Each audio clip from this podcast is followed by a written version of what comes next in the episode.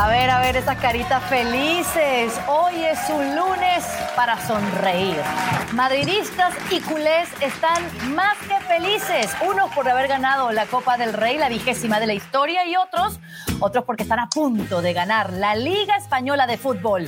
Seis títulos en 475 días. El Barcelona cerca de la gloria. ¿Y qué me trae Moisés Llorens y Rodrigo Fáez? Nuestros insiders top one y un tiempo extra. Ay, Dios mío, qué miedo. Lo veo y me muero de los miedos. Me tiemblan las piernas. Pero las piernas no le temblaron al Real Madrid para ganar otra vez. Y ese dato parece mucho. En año y medio, el Madrid ha ganado seis títulos. Yo te pregunto, Rodri, ¿a qué se debe este momento del conjunto blanco, especialmente después de lo que vimos en la Cartuja el sábado y la forma y la superioridad de este Madrid ante un Osasuna, ojo, que nunca se rindió ni sacó los brazos? ¿Qué tal, Carol? El saludo para ti y para Moy. Yo creo que lo que le hizo al Real Madrid estar mucho más tranquilo en lo que fue el partido fue ese gol inicial, el gol inicial de, Rodrigo, que, yo creo que ya puso en desventaja sobre todo a Osasuna, que de hecho precisamente, y repasando un poco las eh, conferencias de prensa previas al partido, veíamos a Yago Barrasate que incidía muchísimo en que el mensaje para los suyos era no encajar pronto, pues apenas eh, minuto 40 segundos y el Madrid lleva por delante, condicionando por completo un partido en el que ya de por sí el Real Madrid y sus jugadores tenían más experiencia, más calado en ese tipo de partidos, mientras que la mayoría de jugadores de Osasuna debutaban en un partido de ese cariz. ¿no? Sí que es cierto que Osasuna en ningún momento para mí le, le quitó la cara al partido, creo que fue un equipo muy serio, muy robusto, que en la segunda parte, sobre todo con el gol del empate de Lucas Torró, demostró lo serio que es ese equipo y lo cerca que lo tuvo a, todos los niveles de, de, ponerle pruebas al Real Madrid, que sin embargo en esa segunda parte con Osasuna ya volcada sobre la portería de Thibaut Courtois, estuvo más cómodo porque dejó más espacios atrás y a la contra del Real Madrid aprovechó con la pegada, con la calidad y sobre todo con el gol que sí que tiene. ¿no? Eh, yo creo que Osasuna fue un rival muy serio, pero al final de todo creo que el Real Madrid eh, dominó, más allá de jugar mejor o peor, pero creo que dominó mucho mejor la final, como se esperaba obviamente en, una, en un enfrentamiento de este tipo frente a Osasuna. Mucha calidad futbolística, el protagonismo de Vinicius y los dos goles de Rodrigo. Y bueno, un Vinicius que también podemos hablar del tema de, de cómo se queja, de cómo busca, cómo se ha creado esa fama y se va a costar a dormir con esa fama de fastidioso, de molestador profesional. Ahí veíamos la lista de los seis títulos que han ganado en los últimos 475 días. ¿Cómo lo han hecho, eh, Moy? Bueno, pues lo han hecho. No sé, es que hace, hace títulos que no me acuerdo. En enero del 2022 veo que apuntan un título ahí. El Madrid lo ha hecho en 475 días, el Barça lo hizo en 200. En 200 días ganó seis títulos el Barça. En el 2009, de mayo del 2009 a diciembre del 2009, el Barça ahí acumuló seis títulos. Es el único club del mundo que lo ha hecho. Lo del Madrid, esto de los 475 días, está muy bien, es, demuestra el complejo que hay, las ganas de poder celebrar un sextete que es completamente artificial, que no tiene ningún sentido. Es como acumular, decir que en 15 años un club ha ganado 60 títulos. Pues está muy bien, pero son 15 años. Eso no es, una, no es una temporada natural, no es un año natural.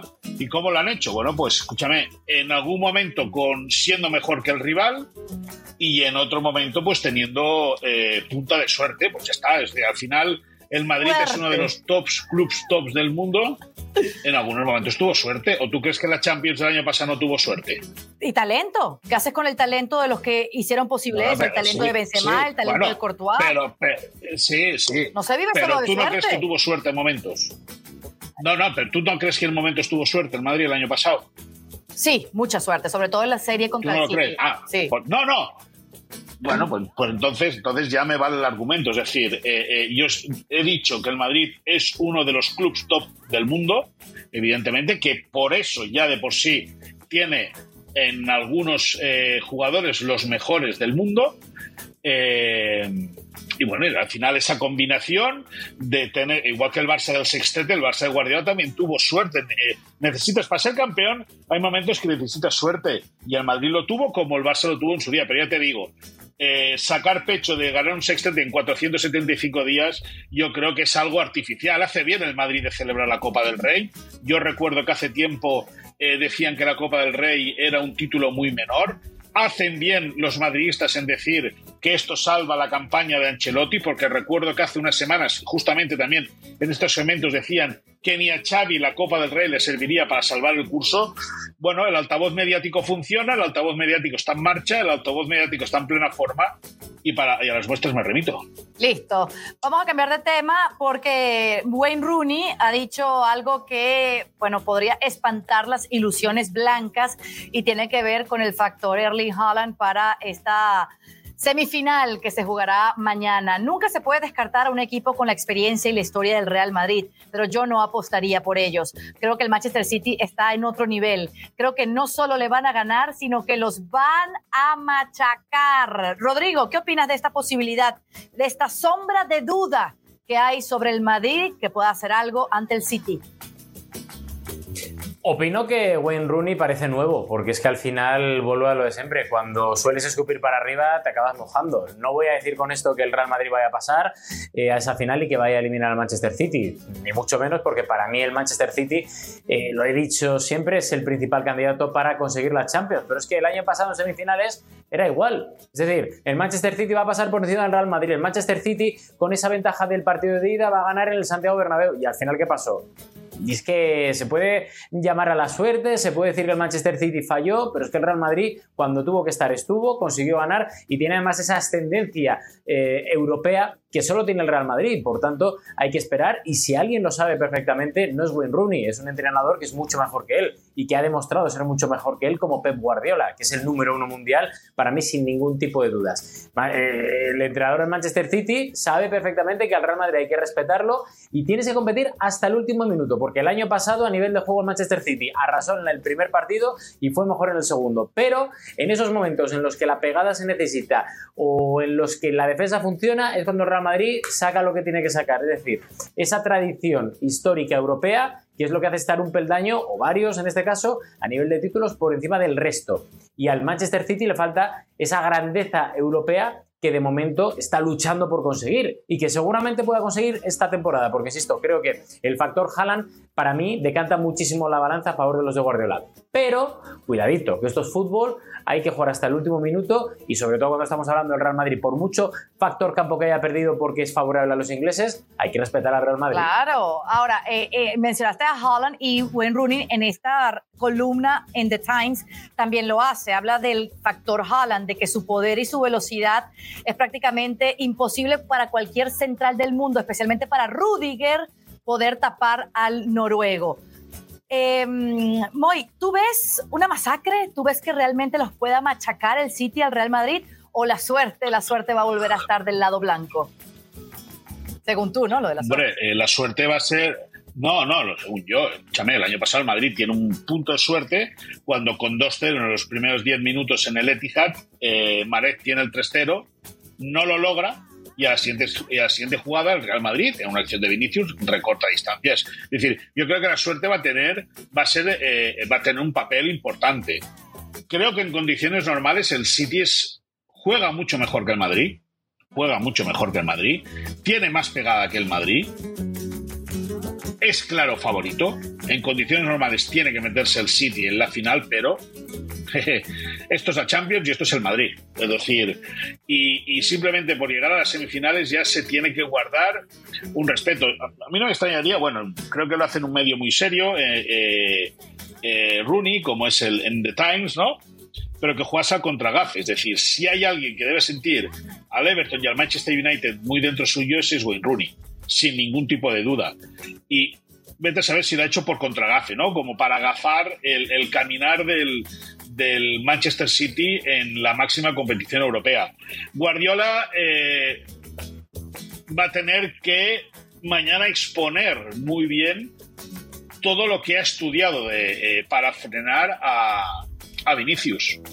Porque es el único arma en el ataque que tiene, más allá del desequilibrio que a momentos puede tener Rodrigo o de la pegada de, la pegada rara, fatigada de Karim Benzema, pero yo creo que en condiciones normales el City tiene que meterse en la final, pero son dos partidos, son mínimo 180 minutos, la ida mañana en el Bernabéu, la vuelta en Manchester, creo que eh, eh, apostar todo a un equipo, yo creo que a esta hora es un poco arriesgado.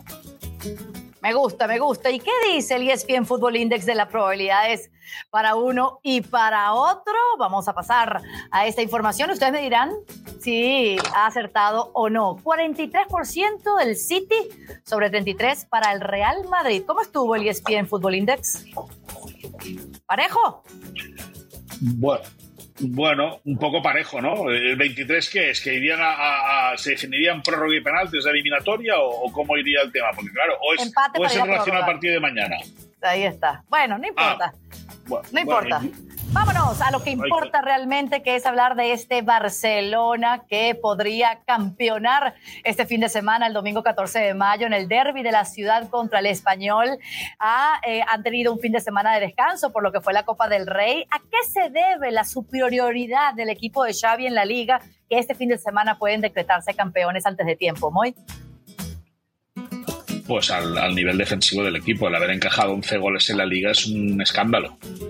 El Barça no ha jugado bien, no ha jugado bien porque no ha jugado bien. Es verdad que ha ganado muchos puntos, ha ganado 11 partidos por 1-0, creo que son 15-16 por la mínima, eh, eh, o sea, es decir, habiendo encajado, pero, pero al final eh, el Barça ha ganado por, por, por, el, por el entramado defensivo, que es verdad que ha superado dos plagas de lesiones muy concretas, una en el mes de octubre y una en el mes de febrero, que esas plagas sí que le costaron quedar eliminado en competición europea, tanto en la League, tanto en la Champions como en la Europa League.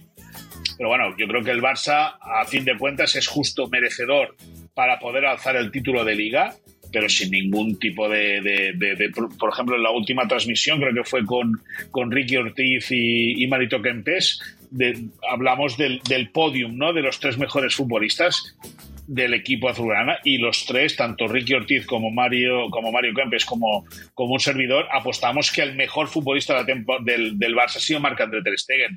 Y cuando el mejor futbolista de un equipo es el portero, es que han defendido bien, pero igual no han atacado de la mejor manera posible. Sí, Ter Stegen descomunal, más esos jugadores jóvenes que han estado rindiendo a gran nivel y Xavi. Xavi le ha sacado lo mejor a su plantilla, Rodri. Sí, pero bueno, estoy en esa línea. Es decir, cuando estamos hablando de lo bueno que es Marter Stegen, de que ha recuperado el nivel y de que la defensa ha sido un muro este año, estamos hablando de que el Barça ha perdido su esencia completamente. Ha ganado, pero ha ganado de una forma en la que no reconocemos este, al, ADN Barça eh, de las últimas dos décadas. es que es, una realidad. Y seguramente es una pena porque creo que el Barça tiene jugadores para jugar mucho mejor y no voy a hacer como voy a achacarlo a la suerte, pero sí que es cierto que ha coincidido un poco. ¿Perdón? Yo no he achacado la suerte. Yo no he achacado la suerte. Bueno, lo has dicho antes cuando hablas del Madrid. No, no, Antes, no, cuando has hablado de Madrid, dices que, ha ganado porque ha tenido suerte. Eh, pues no, no, no, no, no, no, no, no, no, no, no, no lleves las cosas a, ese terreno. Yo he dicho que el Madrid ha ganado porque ha jugado bien en algunos campeonatos y en otros porque la suerte ha participado. Yo no estoy diciendo que el Madrid haya ganado solo por tener suerte. Ah. Yo eh, eh, repito, y si no, y si no, estate atento, porque para eso. Menos mal que aclara. Menos mal que aclara, porque ya te iba a oscurecer. Te, pagan, si no, te, si no cada, cada, viernes, el último viernes de mes, cash en tu cuenta corriente, estate atento, porque yo eso lo he dicho. Bueno, dicho lo cual, el Barça ha perdido su esencia completamente. Y es un Barça como el año pasado se criticaba al Real Madrid, que decía, no, que no juega nada. Bueno, pues el Barça tres cuartos es lo mismo, porque lo que está haciendo es defender muy bien y atacar de una forma bastante regular respecto a lo que estamos acostumbrados del Barça, porque, recordamos, el Barça, que es más que un club, ¿Por qué precisamente? Porque tiene que ganar jugando bien y eso es complicadísimo. No, al final... te, confunde. Ah, tampoco, tampoco el Mescon Club es por un tema político. El Mescon Club no tiene nada que ver ah, bueno. Bueno, pero a ver, ya sabes a lo que me refiero, más allá de que sea un tema político tal. Me malísimo, malísimo, tú, malísimo, tú, como Barça necesitas jugar bien. Y lo que estás haciendo es precisamente lo que ibas criticando el Madrid en los últimos años. No, es que gana porque aburre, porque gana porque tiene una defensa, porque tiene alguien arriba que te marca goles. Y no pasa nada de vez en cuando. Soy el primero que lo dice porque vuelvo a insistir en que el Barça es un equipo en transición. Pero vamos a ver cuánto dura esa transición y cuánto dura esa construcción de Xavi como entrenador. Porque si no, el Barça estamos hablando de que se convierte en un equipo más, en un equipo que invierte, gasta, tiene millones y compra la pegada. Y eso es lo que precisamente le tiene que diferenciar al Barça, que si precisamente lo digo, no es una crítica destructiva, sino todo lo contrario. Tiene el Barça una cosa muy bonita, que es el tiki-taka y el juego combinativo. Este año no ha habido absolutamente nada de eso. Es más, hablábamos antes de Ter Stegen, hay una figura que para mí me parece imprescindible, que es la de Frenkie de Jong. A Frenkie de Jong el verano pasado lo quisieron echar. Decían que era un pesetero, decían que no se quería ir, decían que estaba mucho más cómodo en una zona de confort en la playa de Barcelona en vez de irse al Manchester United cuando Moisés Llorens y San Marcen habían dicho en su día que cuidadito, que se iba a quedar. Lo pusieron a parir y para mí, junto con Pedri, fue el mejor jugador de campo del, del año. Algo es algo y a partir de ahí tienes que construir. Hay muchas razones por las cuales este Barcelona este fin de semana podría campeonar y eso hay que celebrarlo. Eh, tú decías que querían echar hace un año a De Jong. Tú poco, ¿eh? Querían, tú poco, ¿eh? tú poco lo celebrarás. Querían echar a Messi y lo echaron y ahora lo quieren traer de regreso a Messi.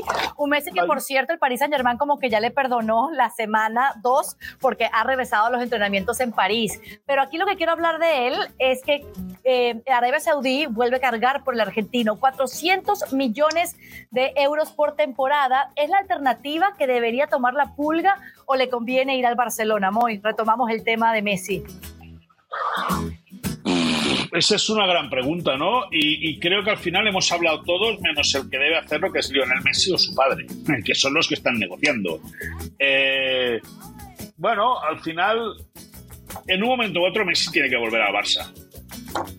Ya sea como jugador la temporada que viene o como embajador en el futuro. Pero la figura de Messi no puede quedar desligada del Barça.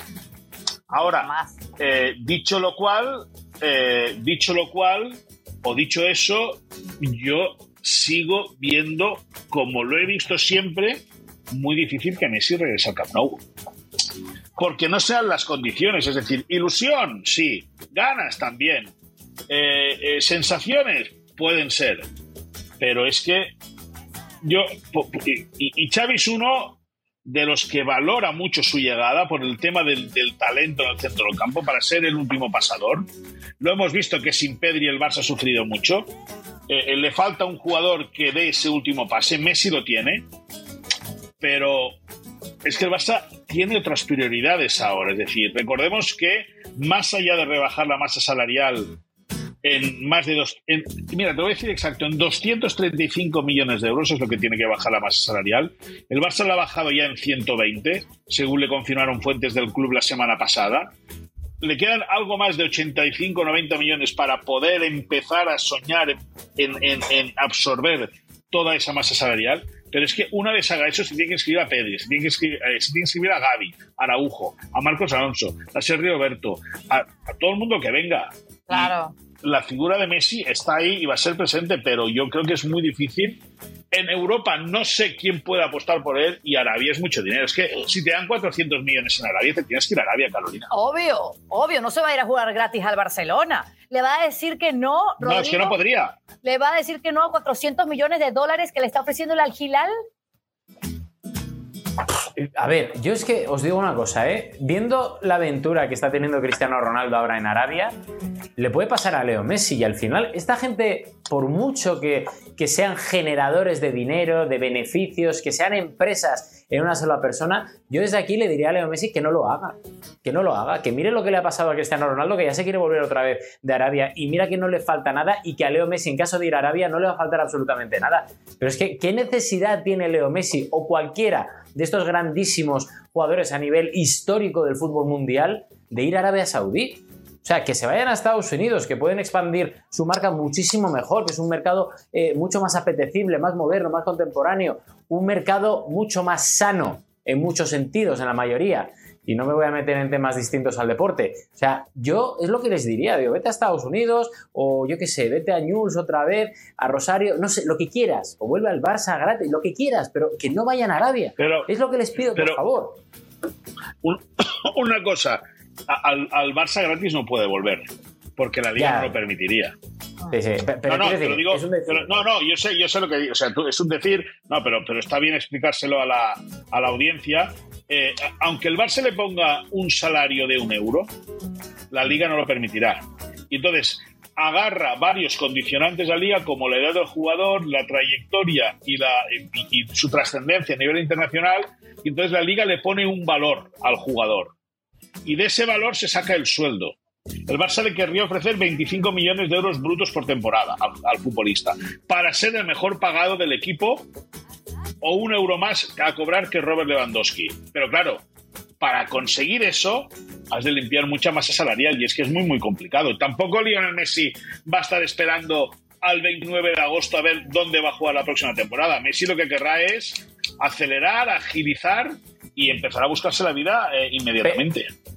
Y, a lo que voy yo, porque con esto termino, eh, el problema de Leo Messi y por lo que él se fue al Paris Saint Germain era porque quería ganar eh, en un proyecto ganador una nueva Champions, que con el Paris Saint Germain da la sensación de que estos dos años no ha podido ser, porque ha sido un fracaso a todos los niveles, no de Messi, sino colectivo del propio, del propio equipo parisino. Y una de dos, o buscas algo parecido o te quedas en París y arreglas un poco la situación, porque es que si no, yo no le veo ir a ningún equipo. Yo el Barça estoy con Moy, lo veo muy complicado, no lo veo imposible, pero veo complicadísimo que pueda volver al Barça. Y luego otros equipos que pueda haber, Manchester City, podría ser una salida, pero no lo sé si es un objetivo o no ahora mismo. O sea, si quieres un proyecto ganador en el que él se sienta cómodo, no hay muchos más ahora mismo. O sea, que salidas como tal, pero yo vuelvo a insistir, que no vaya a Arabia. Es que por mucho dinero y por mucha pasta que te pongan al año y por mucho dinero que puedan dar a sus eh, representantes, a sus agentes, familiares, etcétera, es perder esa calidad que él ya ha ganado en el terreno de juego. Me gusta, me gusta la opinión de Rodrigo, aunque él le podría ir distinto a como le ha ido a Cristiano, ¿no? En el aspecto futbolístico, con el Algilal, pero eso, eso solo lo sabe el de allá arriba. Vámonos a los insiders que me muero de ganas de saber lo que me traen hoy, porque a mí me queda la cabeza explotándose cómo va a quedar la dirección deportiva del Barcelona. Eh, sería Deco uno de los integrantes, pero ¿qué hacía el brasileño Deco antes de esta oportunidad? Explícame el contexto y el estatus de esta negociación, Moy. Hombre, pues a día de hoy Deco tiene eh, incompatibilidades como para ser el relevo o para entrar en el club como director deportivo. ¿Por qué? Pues porque trabaja en una empresa de representación, tiene una empresa de representación y lógicamente el código interno del Barça, el código ético, no permite que un eh, eh, intermediario o una persona afín a una empresa y más siendo propia pueda trabajar en, un, en un en un cargo tan comprometido como ese. Por lo tanto, Deco, ya contamos la semana pasada, tenía la intención o tiene la intención de aterrizar mañana martes en, Barcelona para empezar a hablar con Joan Laporta, para hablar cara a cara lo que ya han hablado por teléfono, para empezar a darle forma a, a, su idea dentro de la dirección deportiva. Hay que ver también qué es lo que sucede con Jordi Cruyff. También la semana pasada ESPN ya anunció que Jordi no veía nada claro su futuro en la entidad catalana. Eh, hay, hay, un baile ¿no? de, una situación eh, complicada porque la Porta puede perder dos puntales muy importantes. El director del área de fútbol, Mateo Alemán, que se va a ir a Aston Villa, y luego el director deportivo, que es Jordi Cruyff, que también puede abandonar. La llegada de Deco serviría a priori para ser director deportivo. Veremos quién agarraría la parcela del director del área de fútbol. Pero, ya te digo, mañana a priori tiene que llegar Deco a Barcelona para sentarse a hablar con, eh, con Joan Laporta. Alejandro Echevarría, ex cuñado de Joan Laporta, está muy metido en el día a día del club, es íntimo de Deco. Ojo, porque Deco sabe perfectamente cómo está funcionando el club a nivel interno, puesto que él tiene una persona de su absoluta confianza puesto en la Secretaría Técnica. Por lo tanto, en, los próximos días vamos a tener eh, novedades en relación al futuro de Anderson da Sousa Deco como nuevo director deportivo del Barça. Wow. Ahora quiero saber sobre Florentino con esta Copa del Rey ganada y Ancelotti celebrándolo en la Cartuja. Eh, si se sabe algo del futuro del italiano. Lo que se sabe es confirmar un poco todo lo que hemos contado en este último medio año. Es decir, claro, el hecho de que nosotros, eh, a pesar de esas informaciones que venían de nuestros compañeros de ESPN en Brasil, que apuntaban a, que efectivamente, tal y como pasa y como seguramente ocurrirá, va a haber un ofrecimiento desde Brasil para que Ancelotti sea el seleccionador de Brasil, nosotros hemos ido contando paso a paso cada semana cómo estaba la relación entre el Real Madrid y Ancelotti, cuáles eran los planos, los planes, mejor dicho, de ambos. Eh, el plan del Real Madrid, ya lo dijimos, tienes que ganar sí o sí. Se ha conseguido esa Copa del Rey este fin de semana, que es un salvoconducto importante para Ancelotti, pero además están muy contentos porque el rendimiento de la temporada de Ancelotti con esta plantilla que le ha dado el Real Madrid al italiano es satisfactorio porque al final has ganado esa Copa del Rey, no lo has hecho bien en la liga, es una obviedad porque ha sido un fracaso completamente, pero te has colado en esas semifinales de, la Champions frente al Manchester City. Entonces, eh, digamos que en el Real Madrid están contentos. Nosotros dijimos que la intención de Ancelotti siempre era la de cumplir su contrato, le queda una temporada más y si no, ver lo que decidía el Real Madrid y el Real Madrid os hemos contado en los últimos eh, mes, mes y medio, dos meses, que quería quedarse Ancelotti a pesar de los rumores que había, que ya sé que esto es un poco cansino por mi parte, pero hay veces que gastas más tiempo en desmentir ciertas informaciones eh, que en defender la realidad, ¿no? Y el otro día el propio Florentino Pérez dijo abiertamente que ellos están muy contentos con Ancelotti y da la sensación de que salvo que haya un cataclismo importante a nivel de imagen frente al Manchester City, eh, Ancelotti va a ser el próximo entrenador del Real Madrid o va a seguir, mejor dicho, siendo entrenador del Real Madrid la próxima temporada. Qué bien, qué bien. Ahora voy, háblame de los preparativos del Barça pensando en el derby del próximo domingo? Pues está calentando mucho la cosa, muchísimo, muchísimo. La semana pasada, el español, que está agonizando en la penúltima posición eh, de la tabla en primera división, sigue soñando a través de un mensaje constructivo y positivo por parte de Luis García, eh, su entrenador, en la, la, salvación. La derrota en Sevilla, lógicamente, hizo mucho daño al cuadro blanquiazul, que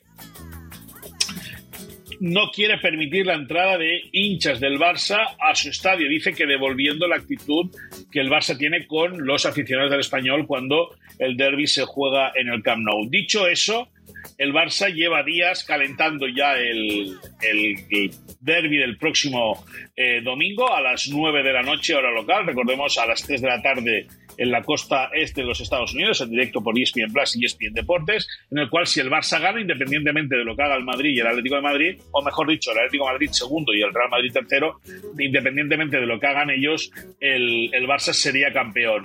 En las redes sociales, el Barça eh, ya ayer comenzó a lanzar eh, mensajes en, Twitter, por ejemplo, diciendo queda una semana para el derby, eh, posteriormente sacando reproduciendo eh, el gol que tanto hirió al españolismo el año pasado, el gol de Luc de Jong en el último suspiro de partido tras un centro de Adama Traoré. El español se veía ganador del choque, el Barça lo empató al final, de poco, bueno, de poco le sirvió al Barça, no, al Barça le sirvió para quedar segundo eh, con Xavi Hernández en la clasificación, pero lo dicho eso, el Barça ve que el español lo está pasando muy mal, el Barça ve que tiene una oportunidad histórica de condenar al español a segunda división. No sería la primera vez que lo hace el Barça. Hace un par o tres de temporadas también el Barça ganó la liga jugando contra el español y mandando a aquel partido sin matemáticamente a los pericos a segunda división. Por lo tanto, el derby será calentito, el derby será máximo de expectación a las nueve de la noche, como te decía, en Cornellà Prat el domingo. Qué emocionante. A ver, em, Rodri, prácticamente todas las semanas me das una actualización del futuro de Jude Bellingham. Da la sensación, Caro, que al final esto es una especie de... es la gente. Pero, sí, tenemos, es la gente, es la gente, es la gente. Bueno, no estaría mal. Mira, si yo fuera la gente de Bellingham, os digo que con lo que podría rascar a nivel de comisión este verano, os invitaba a vosotros tres, a Henry, a Arancha, a todo el mundo, a Leo, nos íbamos a una isla, nos íbamos a Venezuela. Muy bien. A, cualquier a los Roques, a los Roques. A los Roques, nos íbamos a Todo pago por Rodrigo. Con Dionisio Estrada. Y si no, hablamos con Bellingham y que nos lleve él. Pero, pero bueno, el tema de Bellingham, básicamente, eh, sabemos el terremoto que hubo la semana pasada con las informaciones que comentábamos aquí de los compañeros del diario Marca, eh, hablando de que estaba muy cerca el Real Madrid de llegar a un acuerdo con el jugador. Eh, ayer en el Manchester City, a nivel de club, había bastante, bastante mosqueo, bastante enfado en ese partido que jugaron en el Etihad e interpretan durante este fin de semana que esto no son más que presiones del entorno del Real Madrid para hacer que la decisión de Bellingham esté, digamos, condicionada a través de la prensa, ¿no? Y básicamente, más allá de las guerras entre los clubes, a través de la prensa, de los voceros, portavoces, oficiales, no oficiales de uno y otro, lo que está claro es que eh, hay de vuelta un optimismo moderado, digo, moderado, esto es importante, este, este matiz moderado en el Real Madrid, que no se ven tan lejos de conseguir a Bellingham como estaban seguramente hace un mes o un mes y medio, donde el Manchester City era el mejor colocado. A día de hoy, las fuerzas se han igualado bastante. En el Manchester City siguen estando tranquilos porque interpretan que la hoja de ruta que ellos tienen es muy parecida a la que tenían en las últimas 3-4 semanas. Por tanto, hay tranquilidad en Manchester City y empieza a haber cierta ilusión en el Real Madrid. Veremos porque al final, más allá de que el Real Madrid consiga llegar a un acuerdo con Bellingham, obviamente eh, ha habido contactos entre el Manchester City y el jugador también durante toda la temporada. Muy buen trabajo por parte de los Sky Blues. En el Real Madrid están muy contentos también con el trabajo que han realizado durante toda la temporada. No es nada nuevo, no es una flor de un día el interés del Real Madrid por Bellingham, pero digamos que todavía falta por escribir un último capítulo y ese último capítulo lo van a escribir a dos bandas entre el Borussia Dortmund, que por cierto, avisamos a través de las fuentes que nosotros manejamos en, en la Bundesliga, no van a rebajar ni un euro por mucha buena relación que tengan ni con el Real Madrid, que les suena una grandísima relación, ni con el Manchester City, que también les suena una enorme relación. Es más, el año pasado recordáis que yo dije que se iba a ir al Manchester City Haaland cuando nadie nos creía y dijimos que una de las cosas que gustaba mucho al Borussia Dortmund eran las facilidades de pago del Manchester City a los alemanes. Cuidadito no se repita la historia otra vez, porque saben que en ese aspecto, a pesar de la buena relación entre Florentino Pérez y el Borussia Dortmund, las facilidades de pago del Manchester City al Borussia Dortmund siempre son muy ventajosas, por lo cual vamos a ver cómo se escribe este último capítulo y sobre todo, como digo yo, sean ustedes fans del Real Madrid o del Manchester City, keep calm y que Bellingham decida. Exactamente. A ver, eh, cuéntame otra vez, eh, Moy, el tema de las negociaciones, lo de eh, el Barcelona, que no todos están en venta, ¿cómo va a quedar ese equipo para rebajar no. el salarial? Bueno, la cosa está que hay una serie, evidentemente, de jugadores intocables, entre ellos Pedri, Araujo, eh, Gaby, eh, Dembélé, Lewandowski, eh, Stegen. y hay futbolistas, hay futbolistas que según con qué fuente hablas del club te dicen que ojo que sí que podrían salir y una de ellas es Christensen. Recordemos que Christensen, que sí y Ansumane Fati son tres futbolistas de coste cero, es decir, a, a, Ansumane Fati lo has criado tú, que sí y Christensen llegaron el año pasado a coste cero Recordemos que tenían en el contrato la famosa cláusula que piden ahora todos los agentes, que si a tal fecha no lo han inscrito se pueden ir gratis, aunque mucho hater se volvió loco y empezó a, insultar y a matar por, haber, eh, matar metafóricamente hablando, eh, por, por haber escrito esa información, pero el Barça, aunque la idea inicial es no vender a Christensen, ojo, ojo que si viene una oferta interesante por Christensen, teniendo en cuenta que todo sería beneficio, iría directamente a rebajar el fair financiero, ojo que Christensen, y sobre todo que sí, están en esa lista, eh, están en esa lista, no, que sí están en esa lista. Ansumane, Fati hay debate, y con Christensen hay dudas, pero son tres jugadores que al Barça le podrían dar mucho rédito este verano en caso de ser vendidos, más allá de Ferran Torres, de Rafinha y de todos esos jugadores que podría llegar a una propuesta con él y que podrían ayudarle al Barça a rebajar la delicadísima situación económica que tiene el club derivada de la altísima masa salarial que dejó en herencia Josep María Bartomeu y Floreta, conocido como Doraemon. Vender a los que llegaron gratis es un negocio redondo para el Barcelona, aunque suene duro por tener que desprenderse de, fichas que han sido importantes para el equipo de Xavi. Ahora, ¿cómo está el tema Asensio en Madrid? Rodri. Parado, está bastante parado. Andan negociando entre una y otra de las partes, entre el club y el jugador, pero está un poco parado cuando todo el mundo pensábamos que iba a ser cuestión de, de rapidez entre el jugador y el Real Madrid, más que nada porque el Real Madrid le ha presentado ya una oferta de renovación a Marco Asensio y no acaba de aceptarla, más allá de las conversaciones que hay entre eh, los dos eh, bandos. Eh, hay que decir aquí que Tony Kroos está renovado, que Luca Modric está renovado, que Benzema está renovado, pero falta saber cómo una de las piezas fundamentales en el Real Madrid de los últimos años, más allá de su rol que ha ido indescenso, eh, sobre todo en los últimos dos eh, años, pues, pues falta saber qué pasa con él. Es uno de los que también acaba contrato esta misma temporada. Recordemos que el año pasado cambió de representante a George Méndez, el superagente, que el año pasado no le movió gran cosa eh, y que da la sensación de que con ese año de contrato que quedaba para que el propio Asensio se ganara en el campo de la renovación, pues no hay buen feeling de momento entre unos y otros. Él tiene la oferta encima de la mesa, Vamos a ver cómo acaba. No hay un plazo como tal, pero sí que es cierto que desde el Real Madrid, las fuentes que manejamos nos dicen que esperan que Marco Asensio acepte esa oferta de renovación y que si no la acepta, que lo diga cuanto antes, más que nada para que el Real Madrid tenga margen de maniobra suficiente como para poder acudir al mercado y fichar a una pieza parecida a la de Marco Asensio, parecida en cuanto a rol, me refiero, y sobre todo en cuanto a juventud y que tenga un poco más de, de progresión a medio o largo plazo, porque obviamente como Asensio va a ser complicado encontrar a alguien a ese precio y con esa experiencia. La pelota está del lado Una cosa, del jugador, Rodri, entonces. Una, una cosa, Rodri. En el filial no hay nadie para para eh, eh, que pueda subir, que pueda suplir esa figura y que les haga gratis al Madrid.